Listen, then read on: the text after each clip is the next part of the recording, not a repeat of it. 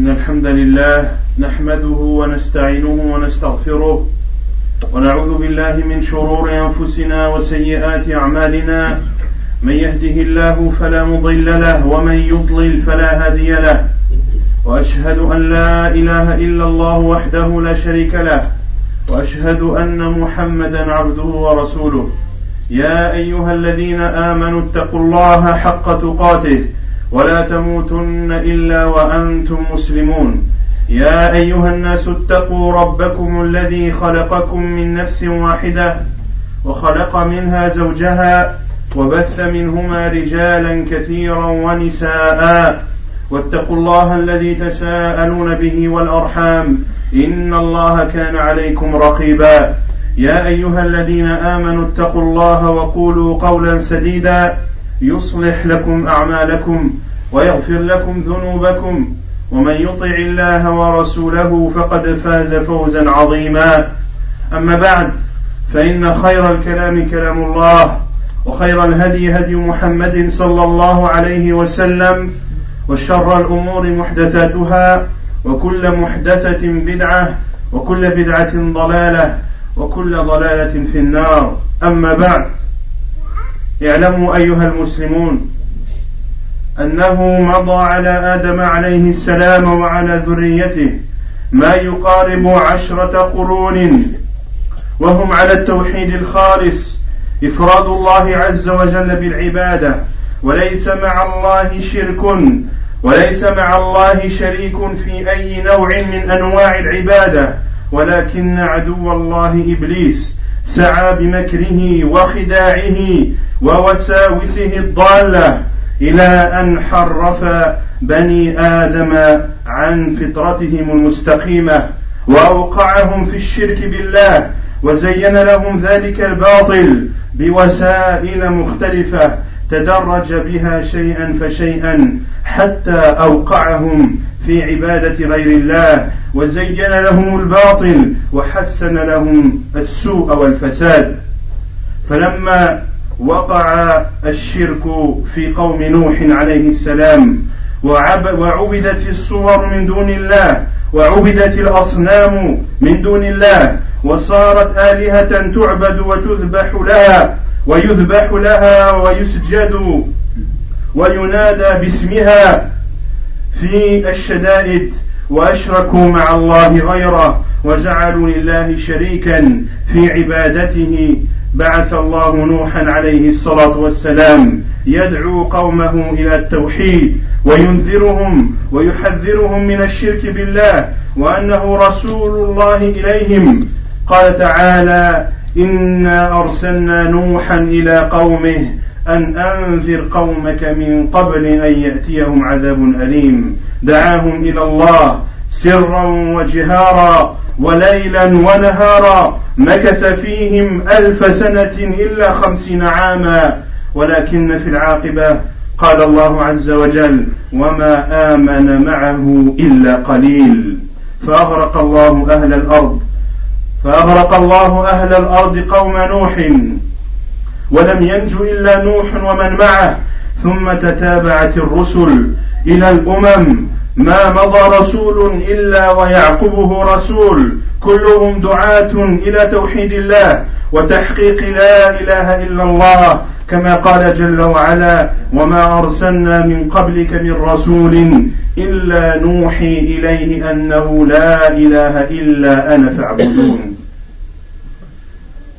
Sachez, chers musulmans et musulmanes, que Adam, alayhi salam, Adam alayhi salam ainsi que sa progéniture ont adoré Allah subhanahu wa ta'ala durant dix siècles et c'était une adoration pure et sincère vis-à-vis d'Allah subhanahu wa ta'ala. Elle ne comportait pas d'association. Des divinités en dehors d'Allah n'étaient pas adorées durant ces dix siècles.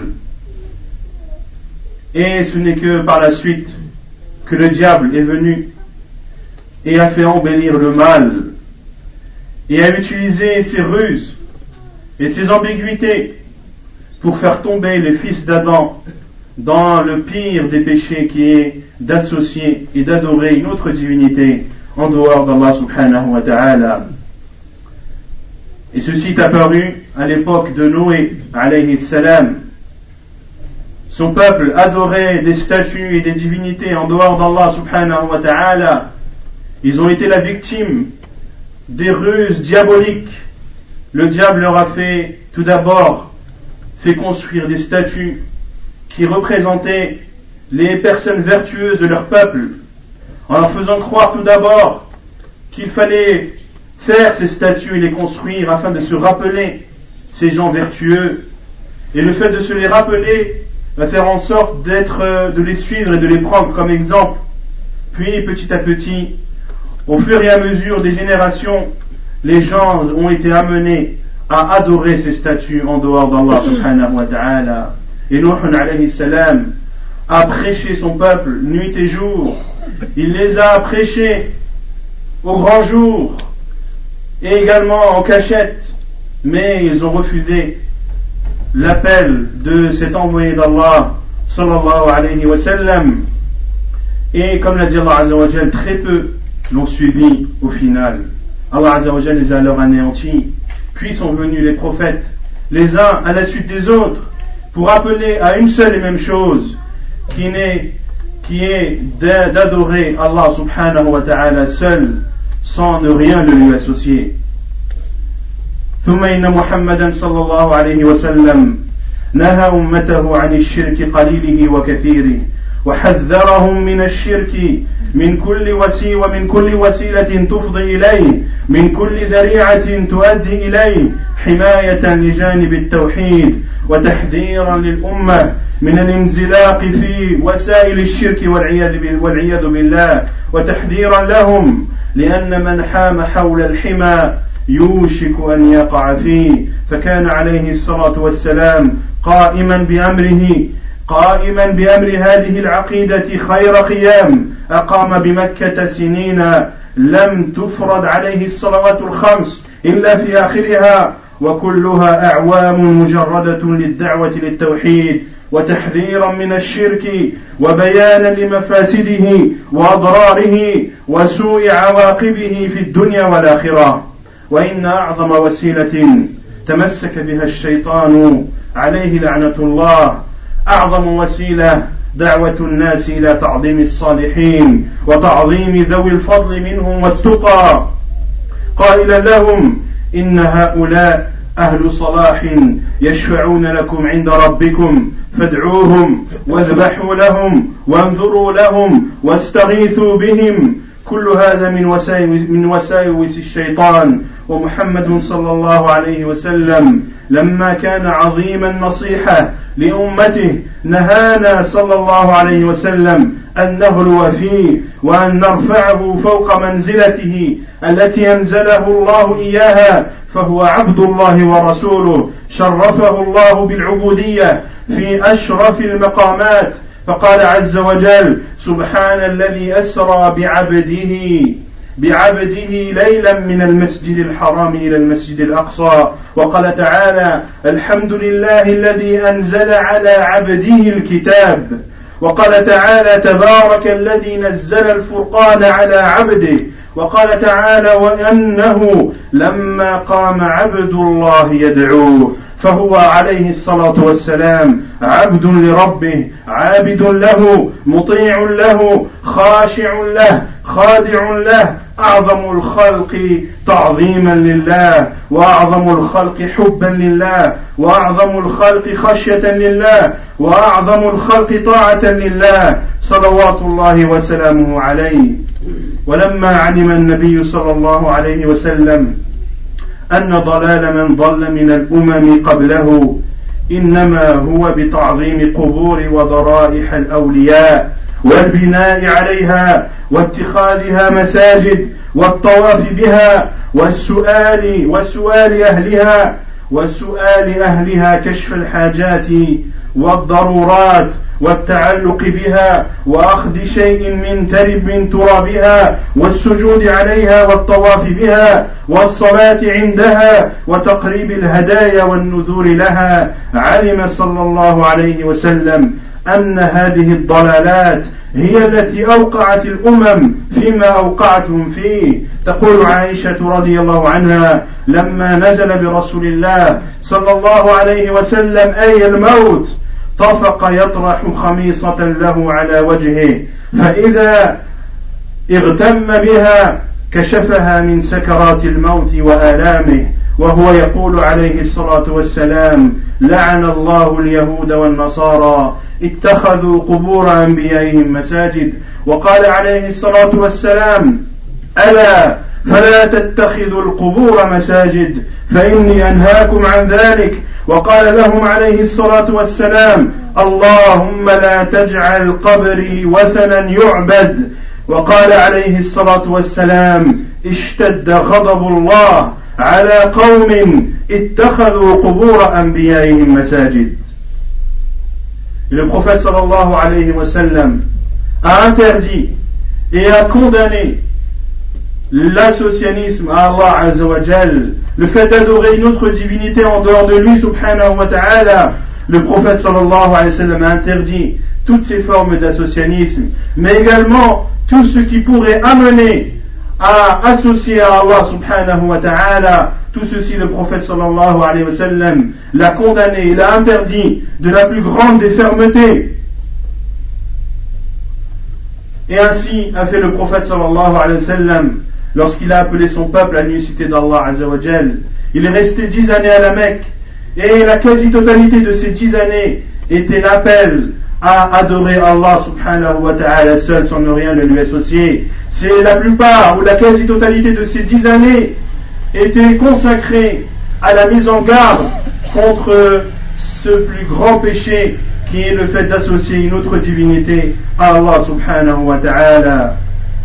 Et le diable, parmi les ruses, ou parmi ces ruses qui ont le plus bien fonctionné, c'est le fait de faire croire aux gens, de demander aux vertueux parmi eux, de demander aux personnes vertueuses parmi elles qui sont décédées, de les prendre comme des intermédiaires avec Allah subhanahu wa ta'ala.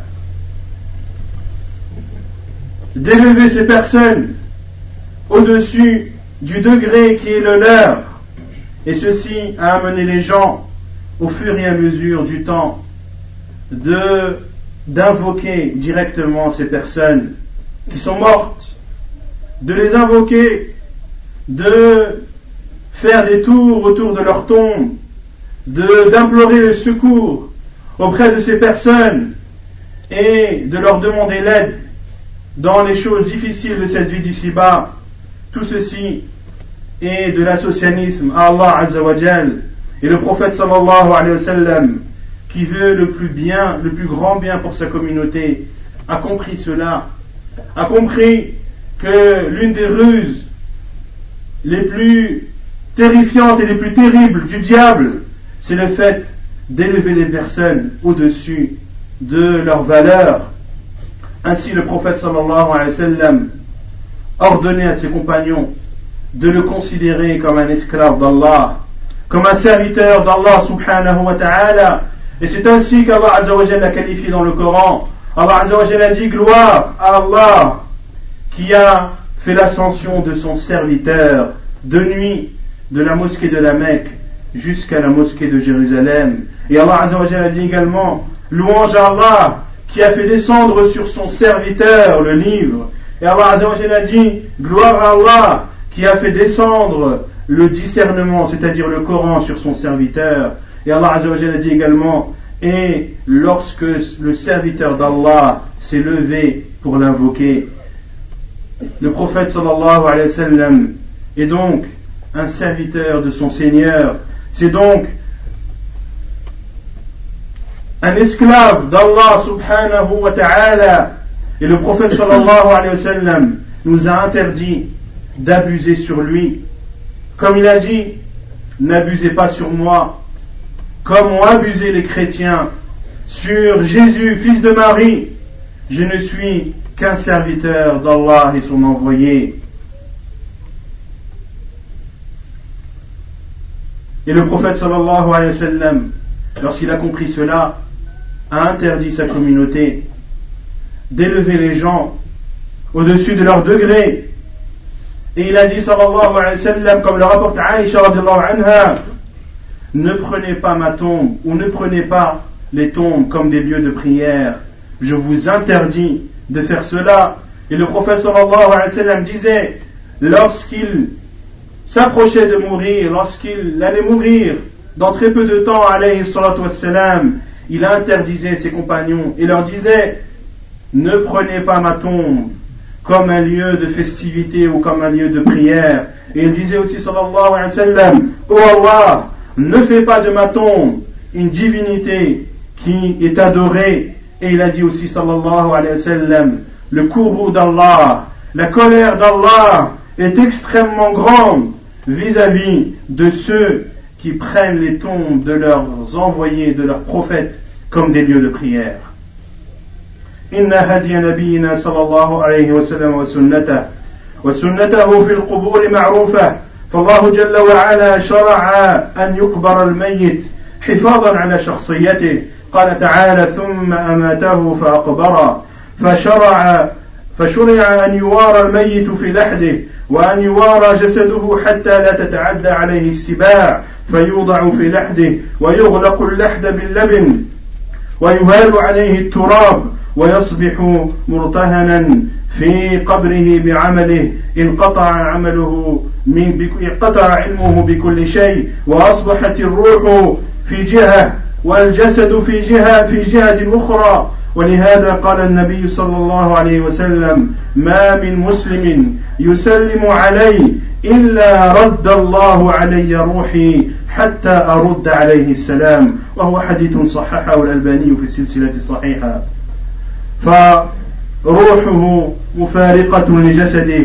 كما قال تعالى إنك ميت وإنهم ميتون. ثم إنكم يوم القيامة عند ربكم تختصمون. فأهل القبور إذا قد فارقت أرواحهم أجسادهم. لا ينفعون داعيهم ولا يسمعونه. كما قال تعالى إن تدعوهم أي هؤلاء الأموات إن تدعوهم لا يسمعوا دعاءكم. ولو سمعوا أي ولو افترضنا أن هؤلاء الأموات يسمعون فعلا وهذا لا يمكن. ولو سمعوا ما استجابوا لكم ما استجابوا لكم ويوم القيامة يكفرون بشرككم ولا ينبئك مثل خبير. وقال تعالى ولا تدع من دون الله ما لا ينفعك ولا يضرك فإن فعلت فإنك إذا من الظالمين. La sunna du prophète sallallahu alayhi wa, sallam concernant la tombe Il est légiféré dans notre religion d'enterrer le mort, et ceci pour préserver son corps, pour le préserver des bêtes féroces, et ceci est également un signe de respect vis-à-vis de ce mort que l'on enterre dans sa tombe, une tombe que l'on referme par des plaques d'argile et une fois le mort dans sa tombe, il est coupé de ce monde. Ses actes sont coupés, comme l'a dit le prophète sallallahu alayhi wa sallam. Mais toute liaison et toute relation est rompue. C'est-à-dire que ce mort n'entend plus les vivants. Et l'âme est dissociée du corps. Et la preuve de cela est le hadith du prophète sallallahu alayhi wa sallam. Tout musulman qui me salue, ou lorsqu'un musulman me salue, Allah subhanahu wa ta'ala remet mon âme dans mon corps afin que je réponde à ce salut. Et c'est un hadith authentifié par Sheikh al-Albani ta'ala. L'âme est donc dissociée du corps. Les morts n'entendent donc pas et ne peuvent ne t'apporter ni de bien ni de mal, comme l'a dit Allah Azza wa si vous les invoquez, c'est-à-dire ces morts, ils n'entendent pas votre invocation. Et même s'ils l'entendaient, ils ne sauraient vous répondre. Et le jour du jugement, ils vont nier votre association. Nul ne peut donner des nouvelles comme celui qui est parfaitement informé, qui est Allah subhanahu wa ta'ala, C'est lui, subhanahu wa ta'ala, qui nous informe que les morts n'entendent pas ce que l'on dit. Et même si l'on supposait que les morts effectivement entendent, même s'ils entendaient, ils n'ont pas la capacité de répondre et de satisfaire nos demandes. Et Allah a dit également, n'invoque pas en dehors d'Allah ce qui ne t'apporte ni bien ni mal. Et si tu fais, c'est-à-dire si tu invoques en étant en connaissance de cause, tu fais alors partie des oppresseurs, de ceux qui ont dépassé les limites d'Allah subhanahu wa ta'ala. فهدي النبي صلى الله عليه وسلم في القبور أن نزور الميت للدعاء له والترحم عليه وأن نقول كما علمنا النبي صلى الله عليه وسلم السلام عليكم أهل الديار من المسلمين والمؤمنين. وإنا إن شاء الله بكم لاحقون. يغفر الله المستقدمين منا ومنكم والمستأخرين. نسأل الله لنا ولكم العافية. وهذه هي الزيارة المشروعة التي شرعها لنا نبينا صلى الله عليه وسلم بقوله كنت نهيتكم عن زيارة القبور ألا فزوروها فإنها تذكركم الآخرة. ولم يشرع لنا أن نصلي عند القبر بل الصلاة في المقبرة غير صلاة على الجنازة محرم. وفي الحديث قال عليه الصلاة والسلام لا تصلوا إلى القبور ولا تجلسوا عليها لا تصلوا إليها ولا تجلسوا عليها فلا تعظموها ولا تهينوها. وفي الحديث يقول علي بن أبي الهياج ألا أبعثك على ما بعثني عليه رسول الله صلى الله عليه وسلم ألا تدع تمثالا إلا طمسته ولا قبرا مشرفا إلا سويته.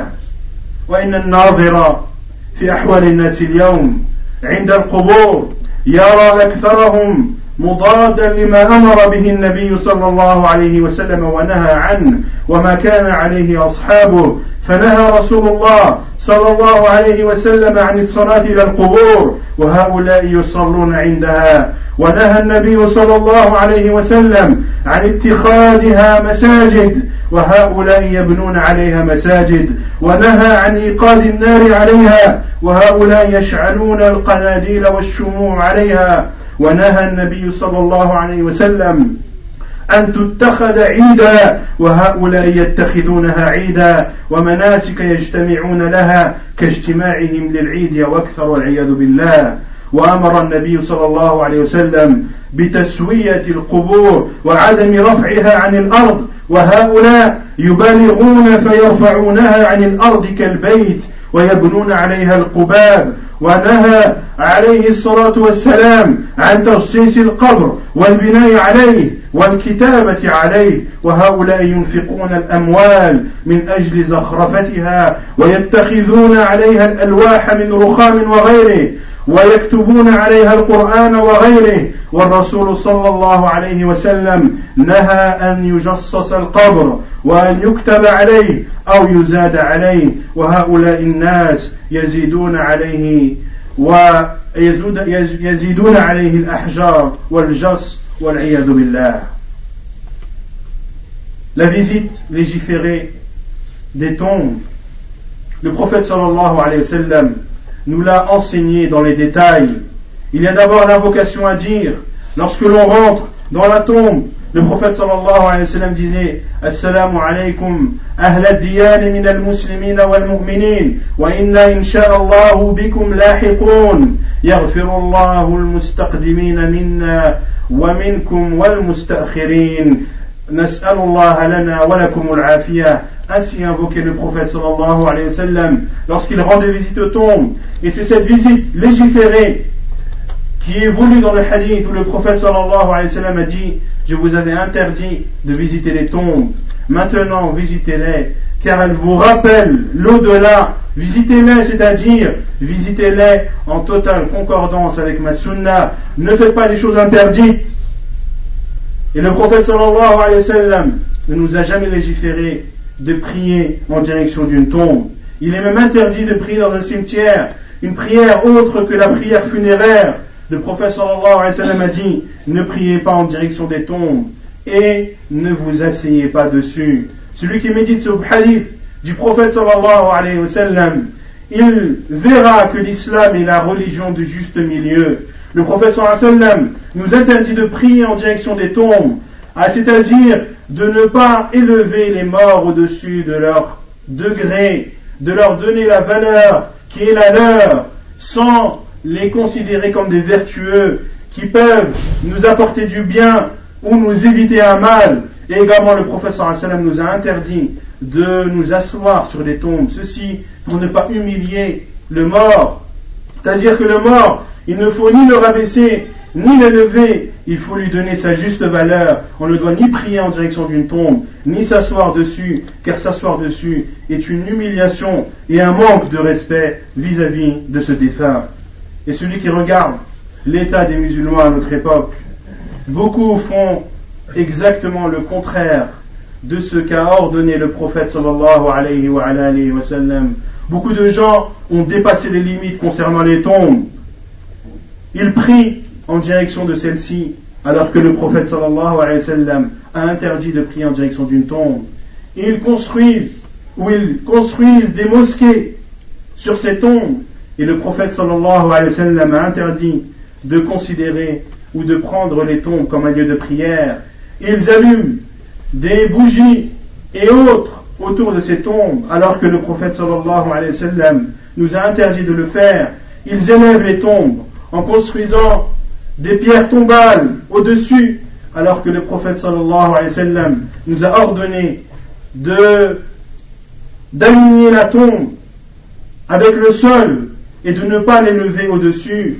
Et la seule hauteur qui est autorisée, c'est l'auteur d'un empan. Le wa sallam a dit, et si vous devez élever, alors ne dépassez pas l'empan. Et le prophète sallallahu alayhi wa sallam nous a interdit de plâtrer les, tombes. Le prophète sallallahu alayhi wa sallam nous a également interdit d'écrire dessus, alors que ces personnes qui vénèrent ces tombes, n'hésitent pas à construire dessus et à écrire dessus des versets du Coran, ومن أعظم تلك المخالفات الذبح عند القبر فقد كانوا أي في الجاهلية ومع الأسف حتى في هذا الزمان فكانوا في الجاهلية إذا مات لهم الميت ذبحوا على قبره وقد نهى النبي صلى الله عليه وسلم عن ذلك فقال لا عقر في الإسلام لا عقر في الإسلام لأنهم في الجاهلية كانوا يعقرون عند القبر بقرة أو شاة ويدخل في هذا المعنى أيضا أو في هذا النهي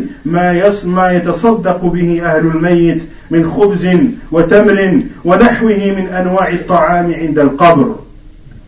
إذا فهؤلاء ينادون بتعظيم القبور أو ينادون بأن يعاد البناء على الضرائح أو يدعون إلى شيء من هذا إنما هم دعاة ضلال لا دعاة هدى ودعاة كفر لا دعاة إسلام فإن الله جل وعلا بين الحق على لسان نبيه صلى الله عليه وعلى آله وسلم Et pire encore, des personnes égorgent et sacrifient des bêtes au pied des tombes.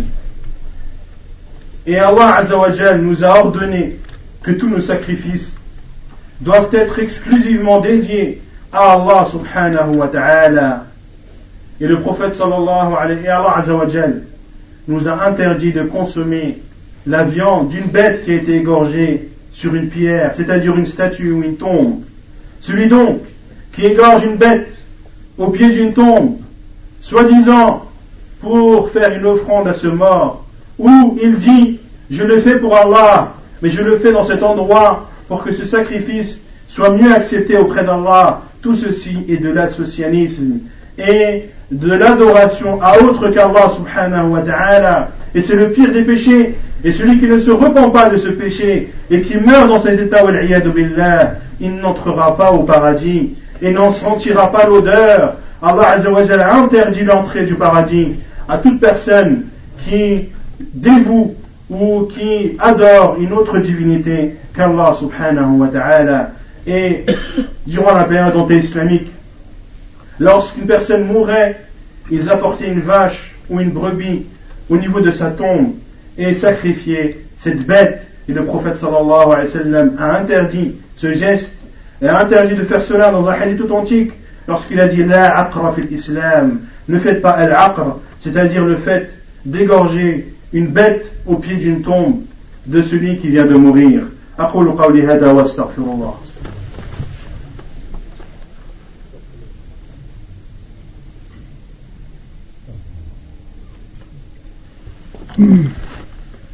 الحمد لله رب العالمين والصلاة والسلام على أشرف الأنبياء وإمام المرسلين نبينا محمد وعلى آله وصحبه ومن اتبع هداه أما بعد.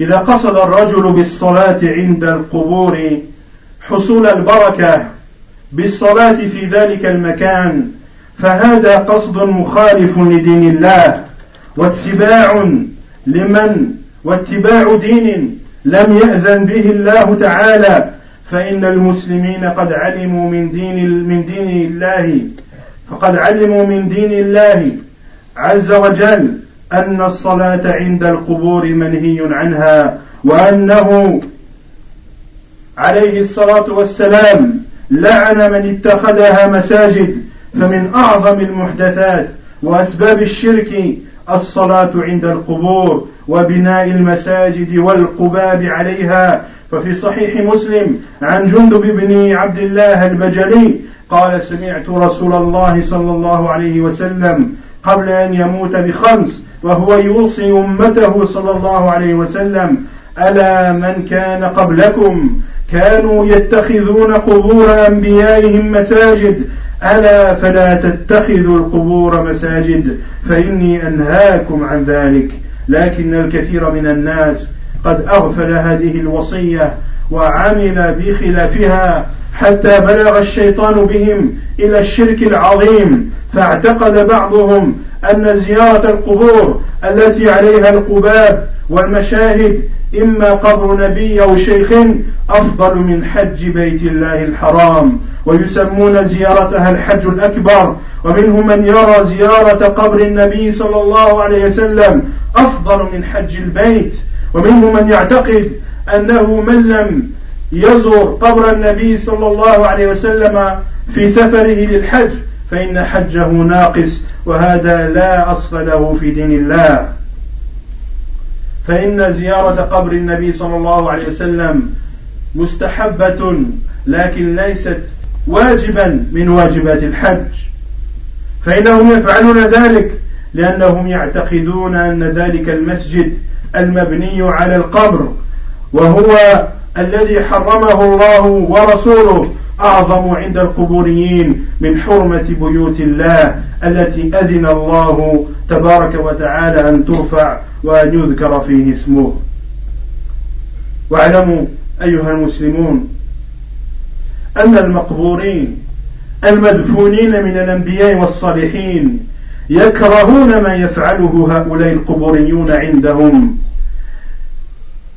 يكرهون ما يفعله هؤلاء القبوريون عندهم كما يكره عيسى عليه السلام ما يفعله النصارى به ما يفعله النصارى به. فلا يحسب المسلم أن النهي عن اتخاذ القبور مساجد وأوثانا فيه تناقص من كرامات أصحابها بل هو من باب إكرامهم وإن من تمام إكرامهم وحبهم أن تتبع ما دعوا إليه من العمل الصالح ليكثر أجرهم بكثرة أجور من تبعهم. Celui donc qui va prier en direction d'une tombe en pensant que l'endroit où il prie est un endroit béni et que sa prière serait acceptée, il a fait une grave erreur. Et ce geste n'a aucune source dans l'islam, dans le Coran d'Allah, dans la parole d'Allah Azzawajal, ainsi que dans la sunna de son prophète, sallallahu alayhi wa sallam. C'est même le contraire qui a été rapporté, comme cela est rapporté dans Sahih Muslim, où le prophète sallallahu alayhi wa sallam a dit, ceux qui étaient avant vous ont pris les tombes de leurs prophètes comme des lieux de prière. Ne prenez pas les tombes comme des lieux de prière. Je vous interdis de faire cela. Et beaucoup de gens, comme je l'ai dit, ont fait le contraire.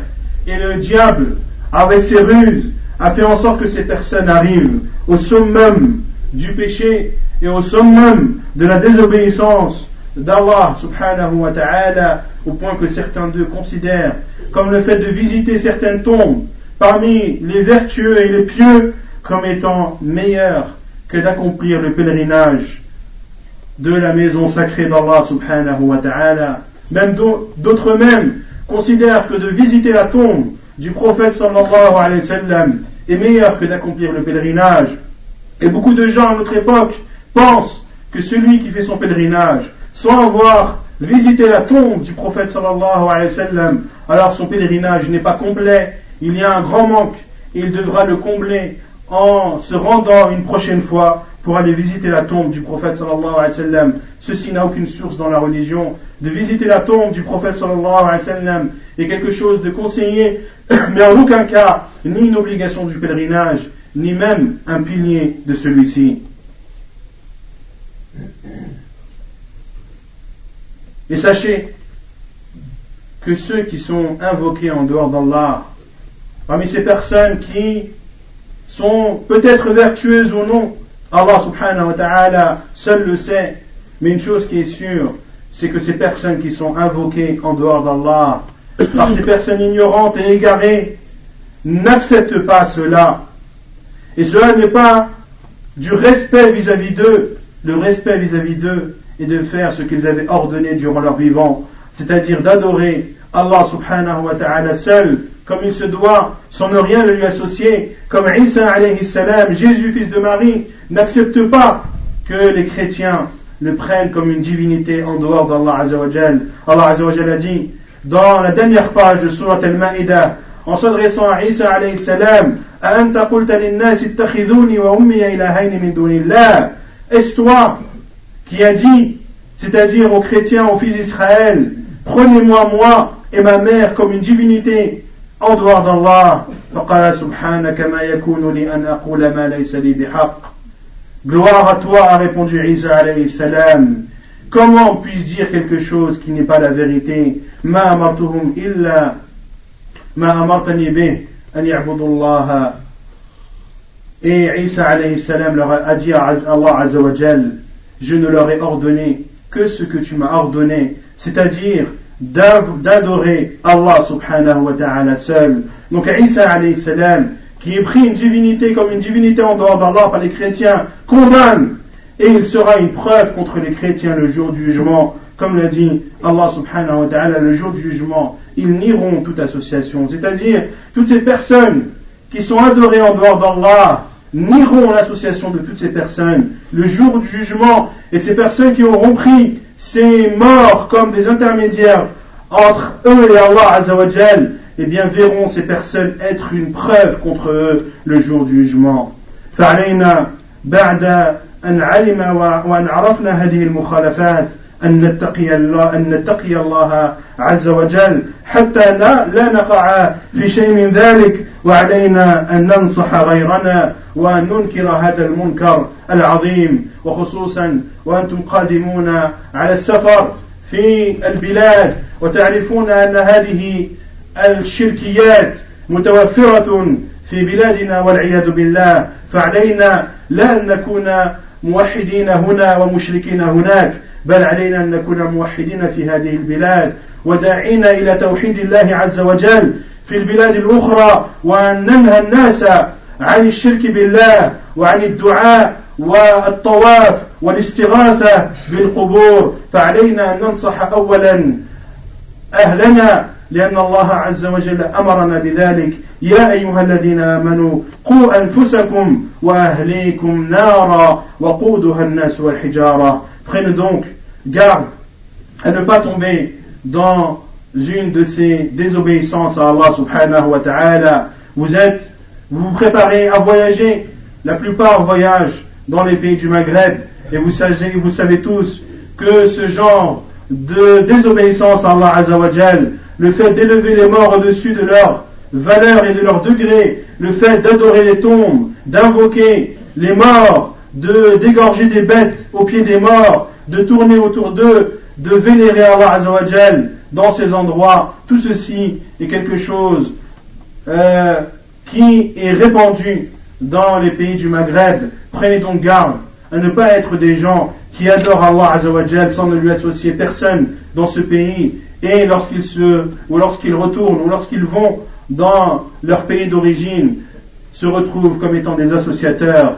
Au contraire, il faut adorer Allah Azzawajal sans ne rien lui associer dans ce pays et d'être un prêcheur de l'unicité d'Allah subhanahu wa ta'ala dans les autres pays où ces grandes désobéissances sont répandues et commence tout d'abord par ta famille car Allah Azzawajal a dit ô vous qui avez cru préservez vos personnes et vos familles d'un feu dont le combustible sont les gens et les pierres. نسأل الله تبارك وتعالى أن يوفقنا وإياكم لما فيه صلاح المسلمين وأن يجنبنا وإياكم الفتن ما ظهر منها وما بطن ونسأله تبارك وتعالى أن يعيدنا وإياكم من الشرك قليله وكثيره وأن يحفظ علينا عقيدتنا وأن يثبتنا عليها إلى أن نلقاه. إنه سبحانه وتعالى ولي ذلك والقادر عليه. وصلى الله وسلم وبارك على نبينا محمد وعلى آله وصحبه أجمعين. وآخر دعوانا أن الحمد لله رب العالمين. الله أكبر.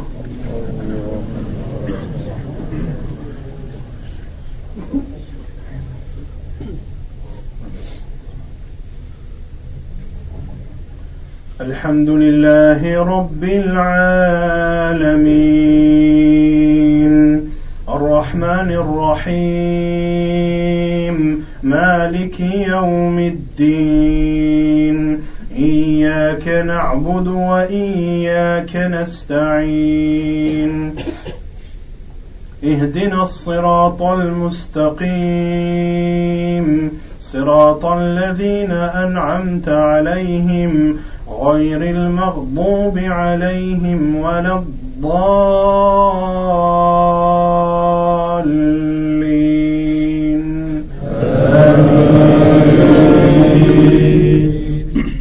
سبح اسم ربك الأعلى الذي خلق فسوى والذي قدر فهدى والذي أخرج المرعى فجعله غثاء أحوى. سنقرئك فلا تنسى إلا ما شاء الله. إنه يعلم الجهر وما يخفى ونيسرك لليسرى. فذكر إن نفعت الذكرى سيذكر من يخشى ويتجنبها الأشقى الذي يصلى النار الكبرى. ثم لا يموت فيها ولا يحيا. قد أفلح من تزكى وذكر اسم ربه فصلى. بل تؤثرون الحياة الدنيا والآخرة خير وأبقى. إن هذا لفي الصحف الأولى. صحف إبراهيم وموسى. الله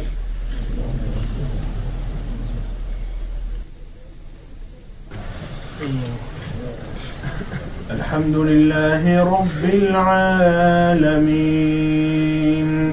الرحمن الرحيم. مالك يوم الدين. إياك نعبد وإياك نستعين اهدنا الصراط المستقيم صراط الذين أنعمت عليهم غير المغضوب عليهم ولا الضالين